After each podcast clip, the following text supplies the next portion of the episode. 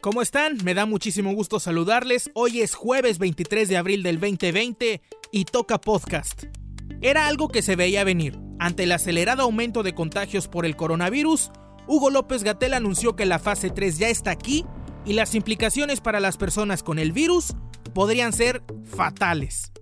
Buenos días, buenas tardes y buenas noches. Soy Pedro Leal y llegamos al episodio 13 de Golpe de Realidad.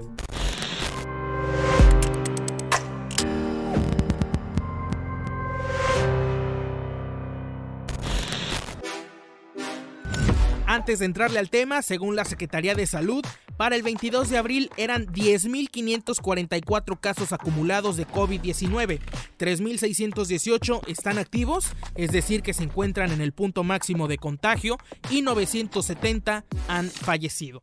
Los estados que registran más casos activos por cada 100.000 habitantes son Ciudad de México, Tabasco, Baja California, Sinaloa y Quintana Roo. Hoy queremos dar por iniciada la fase 3, la fase 3 de la epidemia de COVID, recordando que estamos en la fase de ascenso rápido, donde se acumularán un gran número de casos de contagios, de hospitalizaciones, pero que debemos seguir manteniendo la Jornada Nacional de Sana Distancia para que estos sean los mínimos posibles. A quien acaban de escuchar fue a Hugo López Gatel, el subsecretario de Salud, en el momento que anunció que México ya se encuentra en el escenario 3 por COVID-19. ¿Qué implica esto? Bueno, pues más allá de reforzar las medidas de prevención, la fase 3 es la más dura de la pandemia porque se espera la acumulación de los casos y la necesidad de hospitalización de los pacientes que están muy graves. Según López Gatel, se espera que el pico de la transmisión del virus sea entre el 8 y el 11 de mayo, por lo que la cuarentena se prolongará hasta el 30 de mayo en los municipios con mayor contagio. López Gatel también dijo que en las ciudades consideradas de riesgo mínimo, o sea, donde no hay casos confirmados, las actividades podrían reiniciarse el lunes 18 de mayo. ¿Qué pasó con las clases? Esto dijo el secretario de Educación Pública, Esteban Moctezuma. El primero de junio todo el país regresará a clases y ya desde el 17 de mayo se hará en los municipios definidos como libres de riesgo lo peor que podemos hacer en este momento es relajar las medidas de distanciamiento social, porque de hecho el pasado fin de semana, después de que la Secretaría de Salud dijo que se había logrado reducir la movilidad en varias partes del país, en Ciudad de México pareció más bien que fue una invitación para que la gente volviera a las calles. Y es que se vieron personas paseando por el centro histórico, la estación Pantitlán del metro estaba atiborrada de gente, adultos de la tercera edad comprando en los mercados, bueno, algunos con cubrebocas y otros no. ¿Por qué hago énfasis en esto? Porque es lo peor que podemos hacer como sociedad en este momento, ya que el número de contagios en la fase 3 se caracteriza por aumentar de forma acelerada. Y de ocurrir esto, estamos hablando de que se requeriría un esfuerzo médico mayor al que está ocurriendo ahora. Es decir, la demanda de camas en los hospitales y de ventiladores para los pacientes graves podrían no ser suficientes y esto tendría desde luego un saldo sumamente fatal. La falta de insumos médicos no es lo único por lo que se las están viendo difíciles cientos de médicos. Por si fuera poco, hay personas que están discriminando insultando y golpeando a los doctores, todo porque hay desubicados que piensan que por ser médicos son portadores del coronavirus.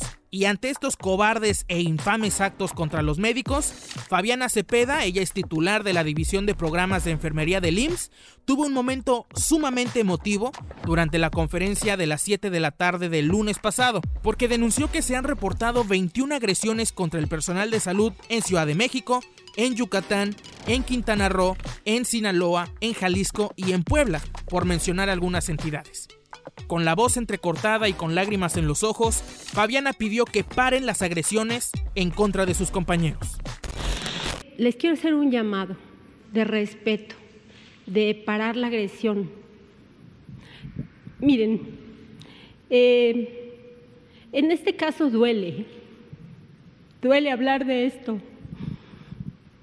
duele hablar de lo que le pasa a tu gente, duele hablar de los trabajadores de la salud, que también somos personas, que también tenemos familia y que hoy estamos dejando muchas cosas.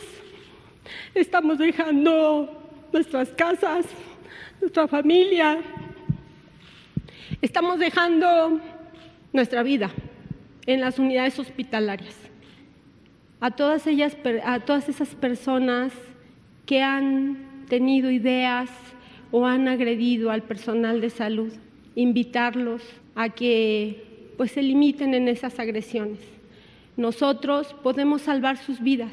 Ayúdenos, por favor, a cuidarlos. Y para eso necesitamos que ustedes nos cuiden.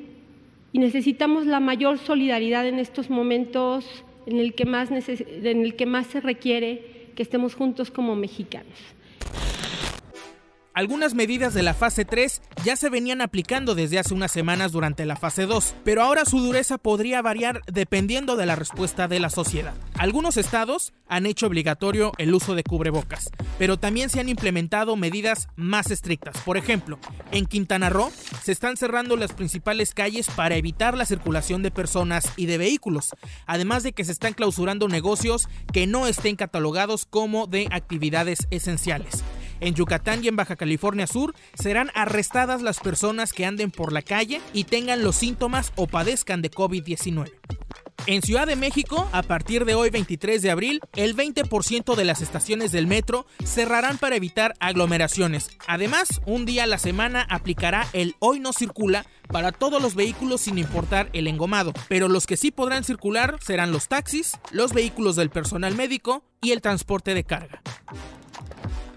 Puede sonar muy repetitivo, pero los próximos días de la pandemia serán los más difíciles para México.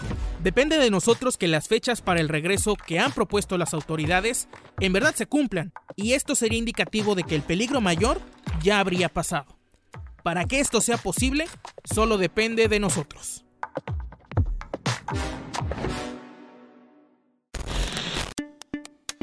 Listo, con esto llegamos al final del episodio 13 de Golpe de Realidad.